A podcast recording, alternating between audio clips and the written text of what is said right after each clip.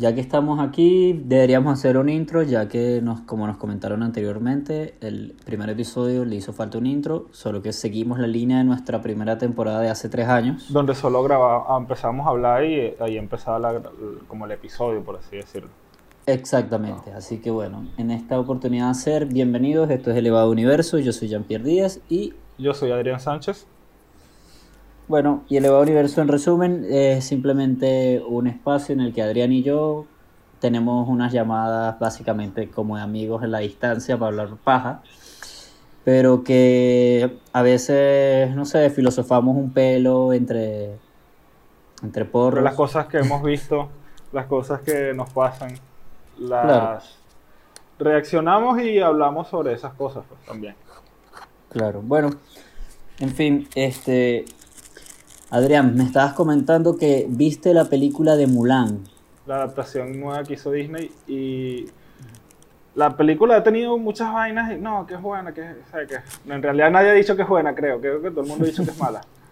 Yo soy el único que, que dice como que, bueno, es- no está, está diferente, obviamente no es la original, que es la mejor, pero está súper asiática. Coño, si te soy sincero, vi la, vi la escena final que la subieron a Sí, Twitter. qué loco que fueron y, se- y maricos, nada, huevona, parece una película de bajo presupuesto. O sea, obviamente se ve bien, pero parece una película de bajo presupuesto con algo de presupuesto. Exacto, claro. Las, bueno, No las buenas coreografías, o sea, sí, sí, yo entiendo lo que tú dices, que su- quizás no es lo que Disney te muestra acostumbradamente, pues. Pero no, está cool, está interesante, me gustó bastante. Tienen, hay mucha gente que dice que tiene el- como un estilo de coaching, coaching Tiger, Hidden Dragon, creo que se llama así. La película, una película ¿Qué que es ganó el Oscar ahí- una película que ganó el Oscar asiática de hace mucho, de Ja- Japón, japonesa, China, a China. No me acuerdo en qué año lo ganó. Coaching Tiger, Hidden Dragon. Y Ok. eh, tiene mucho de Jackie Chan, ¿sabes? Así. Eso, eso me pareció, es muy, es muy película de Kung. Fu de los Ajá, ese 80, tipo- 90. Exacto. Sí, sí, sí. Más o- es, es totalmente eso. Pero con la historia esta que, que es de Mulan y vaina. Creo que ellos quisieron hacerlo como que era eso. Como era un más tributo real. a ese tipo de cine. Puede ser. O y también como que la película es más real, o sea, más, más la historia original de Mulan, pues. Ok. Ok, No, claro, pero y, eh, Mulan pasó, Mulan existió, pues. Sí, sí, exacto. Bueno, no sé si existió. Verga, leí que la, la, la protagonista, ¿cómo es que se llama ella? No sé, Lee Chun Jane. Bueno, ella Ajá. eh, es pro China, weón. Exacto, sí, sí. Y con. Habló.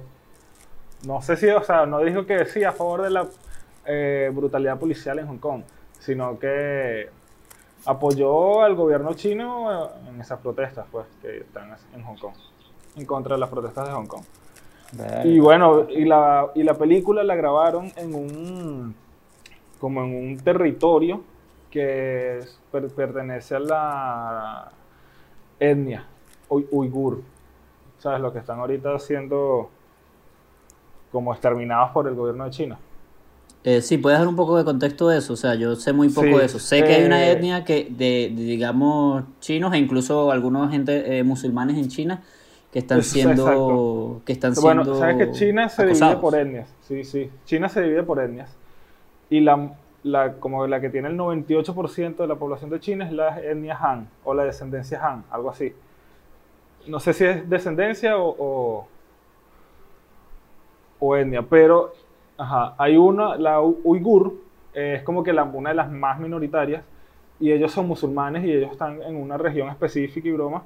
Y el gobierno de China o la etnia Han ha hecho como que cosas para tratar de exterminarlos y de apartarlos de la sociedad y que básicamente como, sí, exterminarlos, exterminarlos. Eh, han infiltrado, o sea, la etnia Han se ha ido a vivir esos territorios donde estaba esta otra etnia, hay como campos de concentración, eh, le, le rapan el pelo, este, y no sé, creo que es porque son musulmanes, en realidad no sé por qué, sino, o sea, cuál es la razón en realidad, pero hay muchos videos por ahí que hablan sobre cuál puede ser la razón. Pues. Dominios de la cultura Han sobre la Exacto. cultura Yufur, ¿es como? Uigur, uigur. Uigur, uigur. Sí. Yo lo que leí sobre eso es que están, están apresando a esto, a los hombres gur. Sí, también. Y a las mujeres, este, las mujeres de la misma eh, etnia, de cultura, no sé cómo clasificarlos, pero a las, a las mujeres les están metiendo hombres Han en las camas para que las preñen Sí, también. Y, la, y, la, y acabar con esa, con esa etnia, pues así. Se podría hacer similar a lo que intentó hacer el Fujimori en Perú. En, Perú no sé si ah, al tanto. Mi papá, mi papá vivió allá cuando es. Bueno, no vivió allá cuando es, pero familia, parte de mi familia vivió allá cuando es. Este, Marico, Fujimori esterilizaba a las mujeres indígenas. Bueno, Exacto, esto también cualquier lo hacen... mujer indígena eso también lo hacen allá, las esterilizan también a las mujeres uigur. Claro, es que quieren acabar con una rama de la...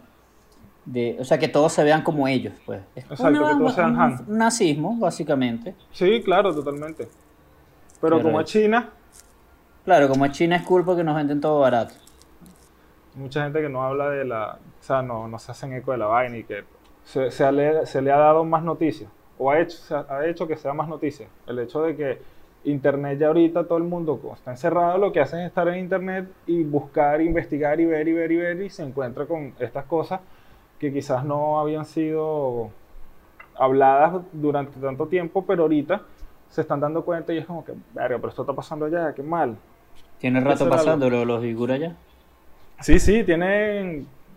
Bien, es un pedo histórico, pues, incluso. Ah, ok.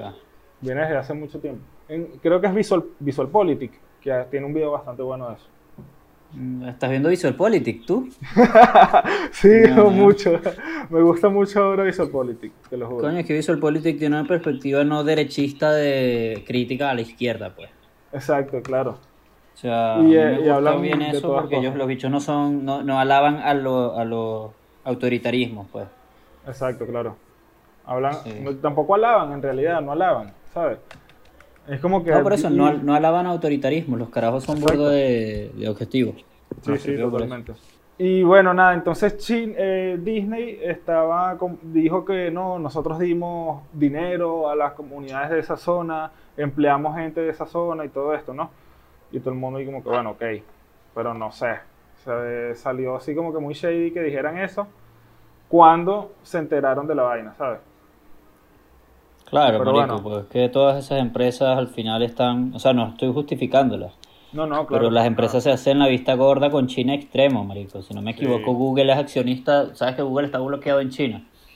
Sí, sí, claro. Y Marco, Marco Hernández, uno de nuestros amigos, este cofundador en Del Sol Producciones, que era lo que tenemos en Venezuela, él nos comentó, él me comentó que creo, que, si no me equivoco, que Google como está bloqueado en China, ellos igual tienen acciones en una empresa de búsqueda en China. Pues, o sea, al final los carajos no pierden nada de mercado, no les haga mierda porque igual están haciendo plata. Entonces, verga, es una brújula moral súper inestable, marico. Eh, Disney eh, ha hecho como que últimamente cosas que a la gente le molestan, no sé. Como, pero eh, me imagino que es el mismo proceso de Disney tratar de modernizarse, de adaptarse, de cambiar, de ser más inclusivo, más expansivo más representativo quizás, porque al final es Disney, pues es una plataforma que ven niños básicamente, o sea, diseñada para niños o para un público juvenil también. Yo creo que yo creo que Disney dejó de ser eso, marico. Ahora es para toda la familia, siempre fue para toda la familia. O sea, sí, pero como empresa ya no es como enfocada a niños nada más. Tiene un montón de cosas más. Ya, no, claro, pero. Plus tiene los Simpsons. No, claro, pero, o sea, bueno, porque compró Fox, pues. Pero. Digo, no eso, sino como que ese tipo de películas, pues, ¿sabes? No la empresa como tal, sino Mulan, La Sirenita, Hércules, todos los eh, remakes que están haciendo, pues remakes que están haciendo. Claro, pues yo creo que me imagino que se quedaron fuera, se quedaron cortos de, cosas para y para no tener que copiar y hacer algo y la gente salga, coño, esto es una copia de eso, eh, vamos a rehacer esto. A rehacer pues". lo que ellos mismos hicieron, pues traerlos de vuelta. Claro, y ya, y lo que hacen es un remake, marico, o sea, los remakes se hacen desde toda la vida, pues entonces Disney ya está aplicando esa fórmula para sus mismas historias que ya tiene derechos, ya tiene todo y lo que hace es simplemente sacar de nuevo eso. Igual yo creo, hay unas que han salido burda darks, la del libro de la selva nueva de Disney es burda, eh, no es tan infantil. Bueno, esa tengo que verla. No, no, que esa la no he visto Aladdin ni las otras, pero... Esa la hace John Favreau, ¿no? La del libro de la selva. Sí, John Favreau dirigió un montón de esas películas. Sí. No, pero la del libro de la selva. tener un contrato. El libro de la selva también. ¿No? Y el Rey León también. No, así ah, sí, el Rey León también, cierto. Sí, él es el director del Rey León. Cierto, es el director del Rey León. Este... De la, el remake. Exacto, exacto. Y sí, van, en el, de hecho en la, en, la, en la primera del libro de la selva habían escenas que daban medio miedo, pues, también. Marico, a mí el libro de la selva me cagaban los monos. O sea, yo le tengo medio, medio o sea, ya, ya aquí entrando al tema que venimos a hablar, que eran de los miedos. Este, a mí me da miedo los monos. Me da miedo un pelín los monos, marico. Un gorila, verga, me acague, weón. Me acague porque siento que me puede volver mierda en segundos y que uno lo subestima. Sí, sí. A contrario a como verías un, un, no sé, un león. Yo sé que un león yo tengo que estar pilas, pues. Claro. O sea, de un gorila también, pero de un león es como obvio porque, marico, la garra del león te va a volver. Entonces la gente como que, claro, humaniza a los primates porque los primates al fin y al cabo son cercanos a nosotros. Entonces, claro, los humanizamos de cierta forma. Ah, mira, tal. Podemos hablar con él, podemos juntar las manos. Pero yo creo que esos bichos, al igual que uno, marico, hay unos que son demasiado agresivos y, ellos no tienen volver locos. Lo que uno pudiese tener que es como para medir la fuerza, ¿sabes? O entender cuánto es la gravedad de un golpe o de una, de una empujada, de una batuqueada. Ellos creo que no, o sea, no sé si pueden tener la capacidad de, saber lo que eso significa y cuánto daño puede hacer eso, pues. para entre ellos mismos incluso, pues diría yo. Verá, no lo sé, porque tienen a sus pequeños, pues. Entonces no los van a maltratar tampoco. O sea, es como los gatos. Tú cuando juegas con un gato, a veces el gato te da duro, a veces te da suave. y el gato sabe que te tiene que dar suave para no le metas un leve. Exacto. ahí se me fue un pelín de violencia animal. violencia animal. Eh, o sea, yo no, le, no golpeo gatos, pues. Bueno, y a mí, y de las películas así de Disney, la otra que me dio mucho miedo fue Alice en el País de las Maravillas. ¿Por qué, María? Eh, cuando. No, el viaje lisérgico me puso loco. Eso y el. Cuando ella se hace pequeña y después se vuelve grande, que está dentro de la casita. En esa transición, era, eh, esa vaina me dio su burda de miedo. El encierro que ella pudiese estar sintiendo ahí me dio mierda, qué loco. Claro. Eso, y yo después que vi esa película, como esa misma noche, eh, tuve una pesadilla sobre eso mismo, pero era yo sonámbulo caminando por la casa, eh, soñando que, pero era así, sonámbulo, que las paredes se me hacían más grandes y se cerraban y los pasillos eran más largos y largos y que mierda, ¿qué es esto? Tenía como 10 años, una así, 8 años. ¿Y Pinocho, marico? Ah, Pinocho también, claro. Pinocho es un marico, cuando el bicho se va para el parque es una locura, marico. Cuando va para el parque se empieza a portar mal, entonces como en el parque la cosa del parque es que si te portas mal te vuelves un burro, creo que. burro, y, después y con el burro hacían algo, no recuerdo qué hacían, pero yo creo que con esos burros hacían algo, marico, que si pegamento, una mierda así. Luego, capaz estoy exagerando, pero, pero yo recuerdo que e, era feo, marico, esa parte era fea, como que los carajos le ofrecían alcohol y vaina y tal. Ah, sí. Entonces, como se portó mal, era que se ponía así, esa mierda a mí me cagó horrible de carajito. Yo solo vi una vez Pinocho y recuerdo que la vi hasta esa parte que no seguí viendo. Yo, la parte de la ballena y toda esa paja que Sé que hay una parte de la ballena porque es una referencia, pues, pero no, no sé más nada de eso. No sé el final de Pinocho. La película. No, estás loco. Y eso que la suavizan, porque Pinocho en el cuento original es que él mata a Pepe Grillo y Pepe Grillo revive, pero lo ve... Sí, él mata a Pepe Grillo, weón. Por eso que se vuelve así como. Pinocho es malo, marico. no sabía, no sabía, que no, de y, en, no le y en esa misma onda de Pinocho, yo me acuerdo que hay, vi una película de Pinocho como malo, marico. Malo así a lo Chucky. Pero. ¿De animada o algo totalmente.? No, no, live action. Live, action creo que independiente, pues. Porque la vaina es. Yo recuerdo que iba siempre a un videoclub con mis papás en Caracas, cuando vivíamos allá. Y, y marico, yo siempre pasaba así por los pasillos y siempre agarraba esa mierda porque me daba curiosidad. y la veía, era un Pinocho feo, marico, feo. Y de ahí en adelante, o sea, desde ese desde, más la combinación de ver Pinocho, la película de niños que ya me cagó, más eso, ya cualquier vaina que involucrase muñecos así animados, Chucky me cagaba de carajito, incluso me incomoda ver Chucky actualmente, marico. Me incomoda ver las viejas de Chucky, las nuevas no porque es como, ah, ya, pero las viejas, marico, es- eh, me, me, me cagan un pelo. Y estos episodios de Le temes a la oscuridad o, Que eran, o escalofrío. exacto, que siempre tenía un muñeco a veces. Que ajá, ese muñeco también me asustaba burda, marico. Me acuerdo una vez, sabes que antes las estaban estas muñecas que están acos- que acostadas tienen los ojos cerrados y cuando Nah, las alzas huevón, abren sí. los ojos. Sí, sí. Y una vez, marico, y tampoco estaba tan carajito, ponte 10, bueno, sí, 10 años es ser un carajito. Sí, Como claro. con 10 años voy al patio de la casa y había una muñeca tirada así en el patio de la casa. Creo que no, no recuerdo si era de una niña que mi papá daba tareas dirigidas, entonces no sé, no recuerdo si era de una niña. Entonces yo digo, ah, voy a agarrar la muñeca y la alzo, marico. y Lo primero que hace esa muñeca es abrir los ojos y ¡pa! Nah, huevona, la suerte esa mierda. que- ¡ah! Anabel. Marico, no, no, no puedo. Y de hecho, en Toy Story 4, Ajá. no sé si la viste, Sí, hay, claro, hay claro. unos, hay dos, per- hay unos personajes que son unos muñecos. O esa el, de- el de- mierda, el muñequito de la, de la- del triciclo. No, Eh. el ventri- son de ventríloco. Ajá, el ventríloco ese. Marico, ese es clásico de ese dicho da miedo. Pues ese. Y lo Clásico peor de- es que aquí da más miedo. En Toy Story 4 da más Está miedo, sí, marico, porque el no- bicho es rata, pues. Y es como que no, vale. No, y no más allá de eso, es porque no tiene. Los muñecos ventrílocos son, no tienen esqueleto, marico. No Ajá, tienen. No, no son este.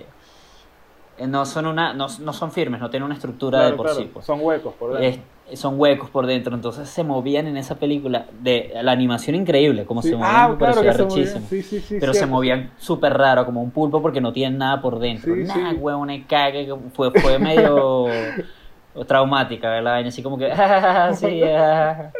Sí, me río de eso. Verga, bueno. Después la- la- con quien la vi, lo conversamos y yo le, y, y como que ella primero dijo como que, este, verga, esa parte estuvo como heavy, yo como que, sí, a mí me dio burde miedo.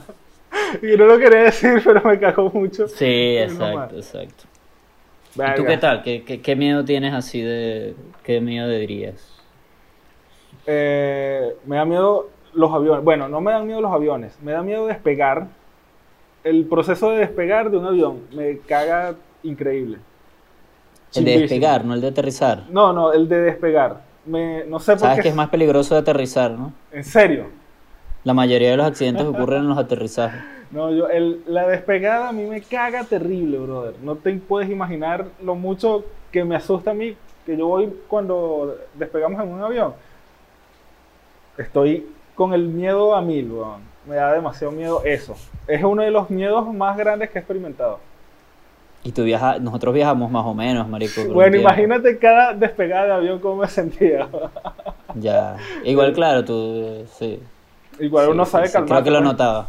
Sí, y hay que calmar. Solamente me calmaba y ya, pues. Sabía que no iba a pasar nada malo, pero. Y sí pasaba. Claro, el miedo siempre está, a pesar de que no lo muestres para afuera, el miedo está ahí, es peor, o sea, no es peor, o sea, que lo expreses o no, no hay ningún problema, porque siempre vas a sentirlo, marico, Claro, siempre que- el miedo. Claro, creo que a veces hay que saberlo como controlar o llevarlo, pues. O sea, no dejarte consumir por eso. Sin- Sino controlarlo y entender qué es lo que tienes miedo y por qué lo tienes. Y calmarte, pues, así como que calmarte a ti mismo, mira, no va a pasar nada, pues. Ya, pero ese fue, ese, ese miedo lo tienes en la actualidad todavía. Yo, por ejemplo, ya no le tengo tanto miedo, bueno, sí le tengo miedo a los muñecos esos, pero no es como que me cago así de que trato de evitarlos. Pero, eh, ¿cuándo fue la, a qué edad te montaste en tu primer avión? Viejo, weón. Viejo, o sea, tú desarrollaste ese miedo ahora. Claro, porque no es algo que había experimentado hasta mis 24 años, puede ser. Ya, ¿para dónde? Aquí mismo.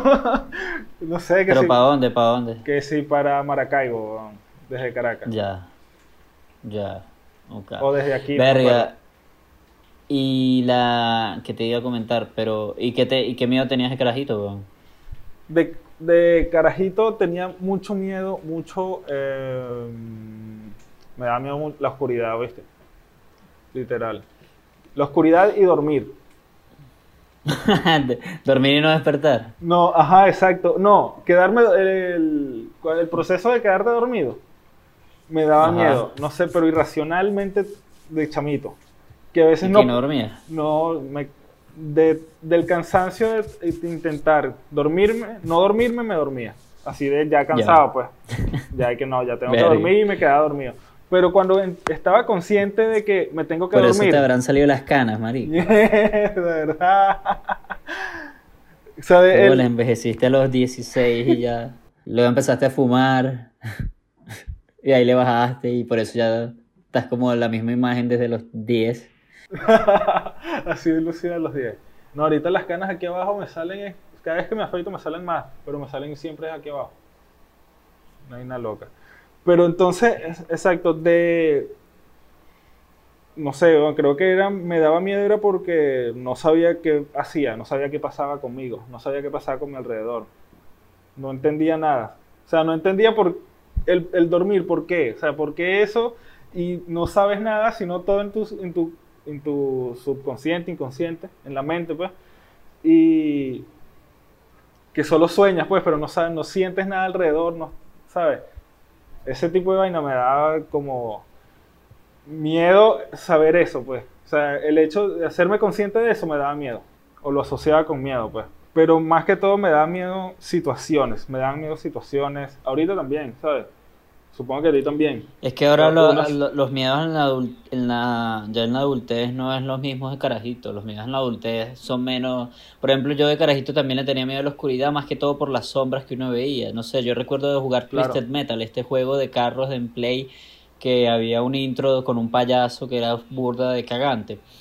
yo, yo lo jugaba donde mi abuela y eh, yo veía ese muñeco después en la noche mientras cuando dormía porque las sombras me hacían verlo, pues. Me imaginaba que estaba ahí la vaina. Entonces, claro, le consigues la forma, así como le consigues la forma a una nube, le consigues la forma a un poco de sombras en la noche, marico, y nada, era una ladilla, Pero conforme crees, crecí, obviamente ya uno sabe que ah, eso no existe, pues. O sea, yo no creo en nada sobrenatural a estas alturas.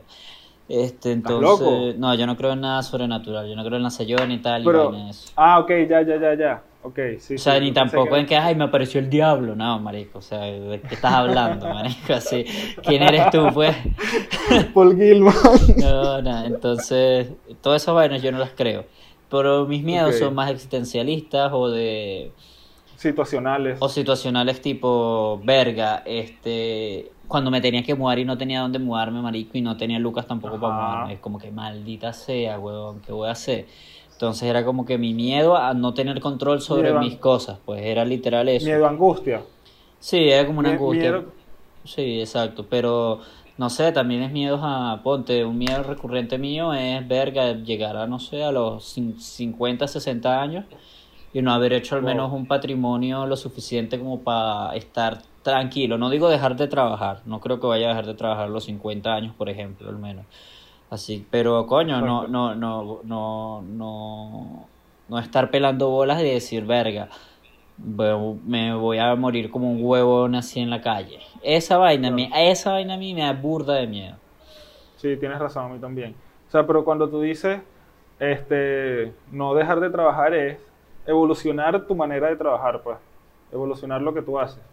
O sea, sí, no sé, este, desarrollar un negocio, desarrollar algo, o, o volverme más este más power en lo que hago, quién sabe. Claro. Este, y de esa forma, coño, conseguir otros contratos que sean mucho más caros, que no sean tan, que no tenga que depender de cosas pequeñas para el día a día, sino depender de contratos grandes para el año. Claro.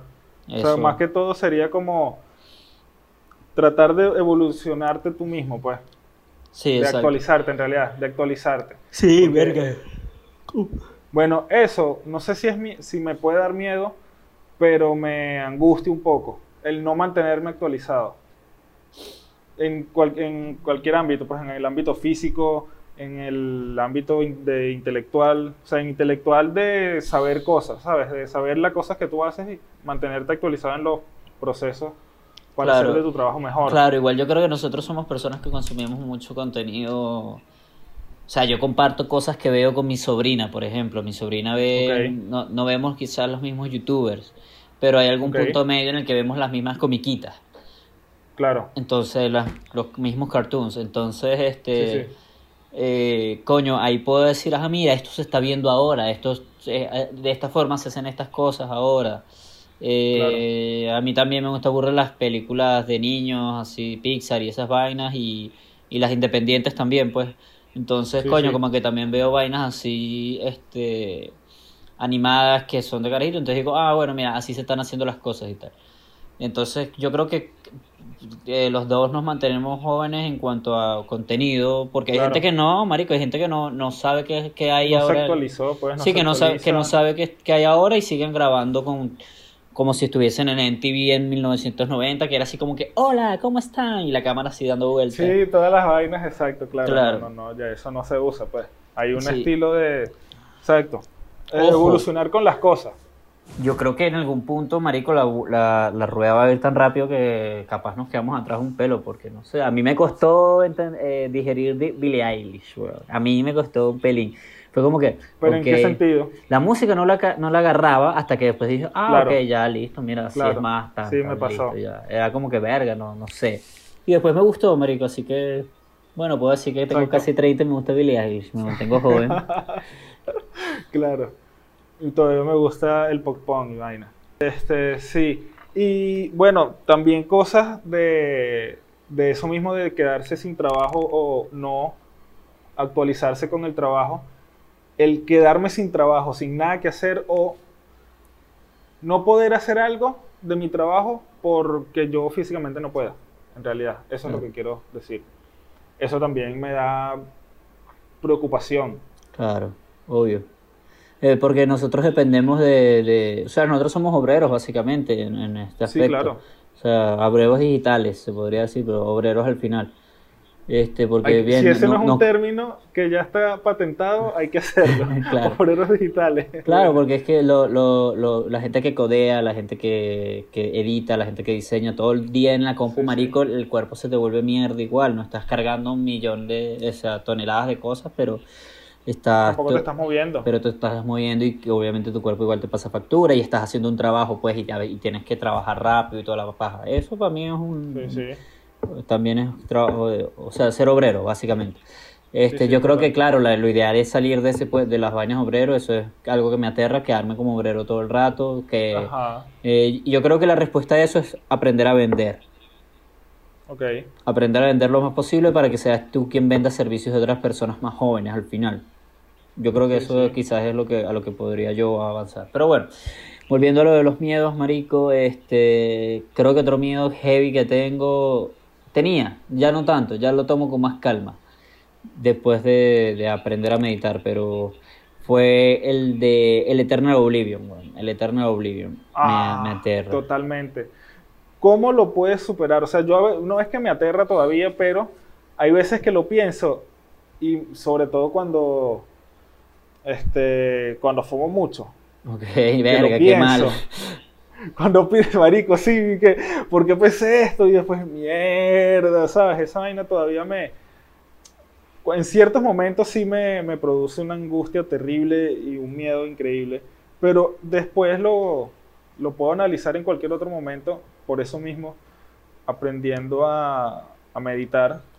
Entonces, como que bueno, cualquier cosa, ya lo puedo ya puedo entender y hacer pases con este con esta cosa que pienso pues claro a mí me lo calmó eso no tengo por qué preocuparme no tengo por qué preocuparme en realidad por eso no es algo que yo controlo sabes exacto también me ayudó a leer un libro que se llama La muerte un amanecer de Elizabeth Kubler Ross Kubler Ross mierda eh, ¿qué va el libro Marico, eh, me interesó. Eso es otro miedo, ¿no? El miedo a la muerte. Pero el miedo a la muerte o, o a todo lo. Bueno, ya eso, todo lo que hemos hablado es básicamente te lleva al miedo a la muerte, pero no a la muerte, sino al proceso de irse hasta allá, ¿no? Claro, nadie se quiere morir ahogado, por ejemplo. Hay gente que dice, no, mi mayor miedo es morir ahogado. Coño, marico, yo no creo que a nadie le guste morirse ahogado. Pues. sí, sí.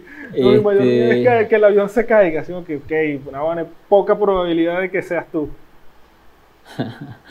Coño, estoy, estoy tratando de buscar aquí en Wikipedia eh, un resumen para darte más, o sea, como una introducción de más fácil del libro, pero no lo consigo, estoy buscando aquí algo. No hay que ser un letterbox de libros. Epa, sí, debe haber. Este, bueno, de de eso pues, pudiésemos también comentar de, en algún punto, los miedos así como a cosas que pasan en las películas, ¿sabes? Los, ese tipo de cuentos, de vainas de, basado en la vida real. O, o cosas como las mismas historias de, de la Sayona, de, este tipo de, de, espantos y vainas. En algún punto, no es que, no sé si me dieron miedo, y si te pasó a ti también que te dieron miedo, sino que cuando las escuchabas en cierto momento y tú, qué mierda, qué loco que si esto puede pasar y te puede pasar a ti, pues, ¿sabes? ¿Sabes no sé si me explico lo que quiero decir con esto. Un poco, sí. Bueno, eh, yo creciendo más que allá, cerca del llano o en el llano, eran como que más, quizás es por eso que las, siento como que más, que más posible. No sino posible, sino que hay cosas que pasan allá que tú dices, mierda, qué vaina tan loca que esto pasa aquí. Claro, marico, pero es una vaina desierta así, que no hay ni montañas y un poco llano para el fondo, de bolas que hay a ver al medio es un loco por ahí. Por ejemplo, ¿sabes qué me da risa? Hay una, aquí en Chile, hay, no recuerdo el nombre, pero es como un personaje así, digamos, los momois. Ajá. Bueno, como los momois, que son los, eh, los pequeños duendecitos estos de Mérida y en el páramo que se supone matan gente o, hacen algo. Son como unas criaturas, así, digamos, un silbón, pero en, el, pero en los Andes de, de Venezuela. Bueno, aquí hay como un tipo que se lleva mujeres y las embaraza. Mierda y las viola y era como que es el monstruo. Y es como que marico obviamente no es ese monstruo obviamente es que la jeva o, o verga o tristemente la viola algún mamagüevo y la embaraza o la jeva tira con una pareja queda embarazada y se lo achaca al, al monstruo este imaginario. claro entonces eso me generó un de risa en el aspecto de lo de la jeva mintiendo en el aspecto de la gente siendo violada y que esa es la respuesta como que para no decir verga la violaron sino mira, la violó, este, la embarazó esta mierda. Es heavy, pues, y es, es, como que verga, de ahí salen un montón de cuentos raros, marico. Imagínate cuánta gente no mataron y, y le echaron la culpa al silbón, marico. Sí, sí, totalmente. No, ese es el silbón y que, pero tiene tres machetazos perfectamente cortados en el pecho. bueno. O sea, yo imagino que eso pasa, no sé, o sea, yo ya, ya a estas alturas no creo que alguien diga, no, me mató el, lo mató el silbón y se queda así la vaina. Pero en, no sé, en los 60 de pronto, maricos, moría gente y se la, lanzaban al silbón.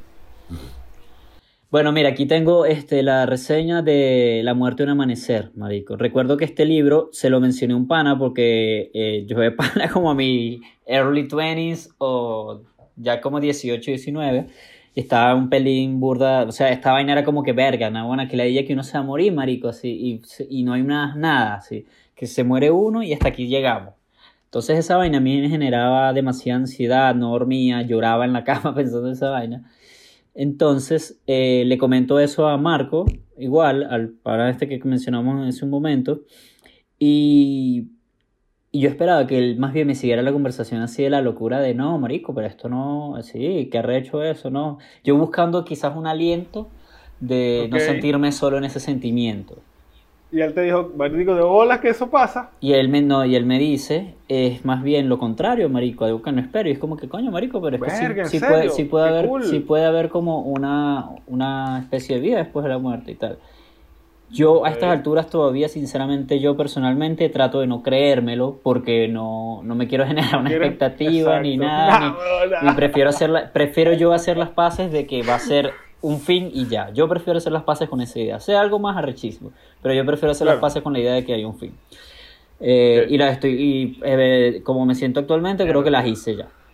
Eh, pero eh, te leo la reseña del libro. Dice: La muerte de un amanecer. Las experiencias científicas de la doctora Kubler-Ross, eh, Elizabeth Kubler-Ross, eh, permiten confirmar que la muerte es un pasaje hacia otra forma de vida. porque dice científica, marico? Porque esta tipa, si no me equivoco, estuvo. psiquiatra? es psicóloga, si no me equivoco, pero la caraja estuvo siempre muy metida en las unidades de cuidados intensivos de los hospitales. Okay. Y a todos les hacía una serie de preguntas. Y todos le confirmaban que veían cosas durante su inconsciencia. Que sí, mucha ah. gente le achaca eso a los impulsos eléctricos que puede tener el cerebro, que es una reacción natural y tal. pero ella considera que esto es realmente este, ese paso a algo más eh, espiritual, no sé cómo llamarlo, pero ella, o sea, todo este libro se basa como en eso, una recopilación de datos eh, que pueden, podrían no demostrar, pero hacer un acercamiento a que, eh, que esto es algo y después hay algo más, donde nos podemos conectar de otro tipo de, de formas. Continúa la vaina, dice, este, nos hace comprender que la experiencia de la muerte es casi idéntica, casi idéntica a la del nacimiento, puesto que se trata del inicio de otra existencia, el paso a un nuevo estado de conciencia en el que se continúa experimentando, viendo y oyendo, comprendiendo y riendo, en el que se tiene la posibilidad de continuar el crecimiento espiritual. Gracias a ella sabemos que una luz brilla al final y que a medida que nos aproximamos a esa luz más blanca de una claridad absoluta, nos sentimos llenos del amor más grande, indescriptible e incondicional que podamos imaginar. Ok, coño. Por eso, es, entonces, no sé, o sea, esa última parte, e, esa fue mi, mi vaina con el libro, fue como que, ok, la vaina, la, parte de los datos me parece rechísima, cuando lo, lo pintas muy, mm, va a ser hermoso, es donde, verga, ¿cómo saberlo? ¿Cómo es que es hermoso para el universo? No lo sabemos, marico. O sea, no lo sabemos. Nosotros le dimos el sentido a las cosas, pero las cosas existen y ya. Exacto. Entonces, bueno, ese, eso, ese es mi aporte respecto a lo de la muerte. Digo, lo de, a lo de mis miedos. Creo que deberíamos, más bien, para ir como dándole un cierre a, a este tema, que deberíamos aprender a dominar o hacer las paces con los miedos, ¿no? Este, que sean, sean más de nosotros, o sea, aprendamos a, entenderlos y ya, creo. Creo que lo que quiero decir es eso. Bueno, sí. aprendamos a entender. O sea, lo que, lo que tú comentas para mí tiene un sentido en el que, por ejemplo, muchos de nuestra, nuestros instintos, de, instintos de supervivencia son miedos, marico. O sea, tú no te acercas a un borde de un edificio porque sabes que te puedes caer y eso es un miedo que te va a salvar la vida, no te va a detener de hacer cosas. Claro. Como hay miedos que te detienen de hacer cosas, pero no es precisamente porque, verga, no es que lo debas o no hacer, es que tú mismo estás viendo riesgos y esos riesgos van a determinar si vale la pena saltar o no. Exacto, y eso es lo que creo que es lo, al final lo que debería valer la pena, pues dar el salto. Depende. no sé. depende. aquí diciendo que alguien, alguien está escuchando esto así en una ventana que gracias así. Claro, y después depende. Pero no, este, coño, sí, o sea, no, no, no, lo que tienes, lo que dices es completamente razón. De hecho, lo único, lo que a mí me detiene a hacer ciertas cosas, pues miedo de ver los riesgos y decir, verga, ¿será que esto no me dejan en la calle si lo hago? Eh, pero, pero verga, yo creo que igual eh, ayuda a que jode la... O sea, los, los, los riesgos, asumir un riesgo eh, es igual, eh, o sea, lo contrario al miedo es la valentía, y la valentía, marico, es una muy buena cualidad. Claro, es de asumir riesgos. Pues, Exacto, y... Y consecuencias y todo. Claro, y eso no... Y, ¿sabes? Nadie, nadie que no haya ganado en esta vida no ha asumido, no ha, no ha tenido que enfrentar sus miedos. Entonces, claro, lo que estás diciendo para cerrar me parece rechísimo. Uno tiene que, que saber cómo controlar las cosas. Yo, por ejemplo, para mi, para mi miedo a la muerte y este vacío, este, busqué ayuda, marico, psicológica, espiritual y tal, y terminé meditando y entendiendo que, ok, bueno, no puedes luchar contra eso más que aceptarlo. ¿Y cómo lo afrentas? Poniéndote al frente y es como que, ah, ok, bueno, ya llegó este pensamiento, vamos a pasarlo. Después podemos hablar de otra oportunidad de, no sé, de meditaciones y eso. Yo creo que igual ahí podemos, o sea, de terapias y ese tipo de cosas. Pero en este aspecto e, eso fue lo que me ayudó. Ni siquiera la terapia psicológica. pero la terapia psicológica me ayudó con otro tipo de cosas. Pero no, con, no tanto con, con miedos, miedos como tal. A ser abandonado, a a no tener cosas, a no sentirse feliz y todo eso, eso me ayudó, fue la meditación. Hay un comediante español, Ignatius Farray, él dice, como manera de chiste, algo de lo que tú dijiste, que él dice, hay que tomarse un ratito en el día para mirar al abismo y que el abismo te mire directamente a ti también. Claro. Claro. Jack Sparrow en la escena esta de la segunda de Piratas del Caribe, marico. Esa escena no sé por qué me gusta mucho. No, nunca me gustó tanto Piratas del Caribe, pero esa escena me parece rechísima. Que el bicho acepta su destino y estoy al frente y tal. Sí, no, este. Bueno. Y como cierre, yo creo que podríamos dar como el mensaje de repetir las cosas que habíamos mencionado. Hablamos de Mulan, la película de Disney, la pueden descargar, no sabemos dónde, porque esto no le vamos a decir dónde, pero está en Disney Plus, pues.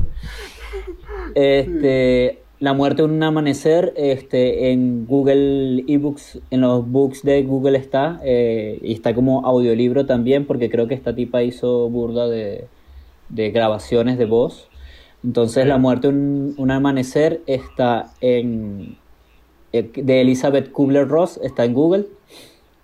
Pueden buscarlo ahí. Seguro lo pueden conseguir también en una librería donde estén viviendo. Pues. Claro, bueno, sí, marico, la, no puedes mandar a la gente a ir a la calle ahorita, marico. Tienes oh, es verdad, es verdad, es verdad, claro, claro. ¿Y qué otra cosa hablamos? Ah, bueno, este, si saben algo de los, ¿cómo se llaman la tribu que está, la, la etnia está Uigur, la tribu Uigur. Claro, si, si estamos equivocados respecto a algunas cosas, agradecemos que nos los comenten. En el episodio 1 tuvimos algunas quizás discrepancias respecto a, algunos temas, entonces cool que nos los digan porque como ya mencionamos anteriormente, somos ignorantes ante estos temas, solo somos dos personas que estamos fumando y hablando. Y opinando de esas Exacto, cosas. no, no, no dista mucho de sus amigos alrededor. Eh, así, que, así que no nos tomen tan en serio. Pero nada, coméntenos las cosas. Y bueno, cerramos. Vale. Chao. Chao. Hablamos.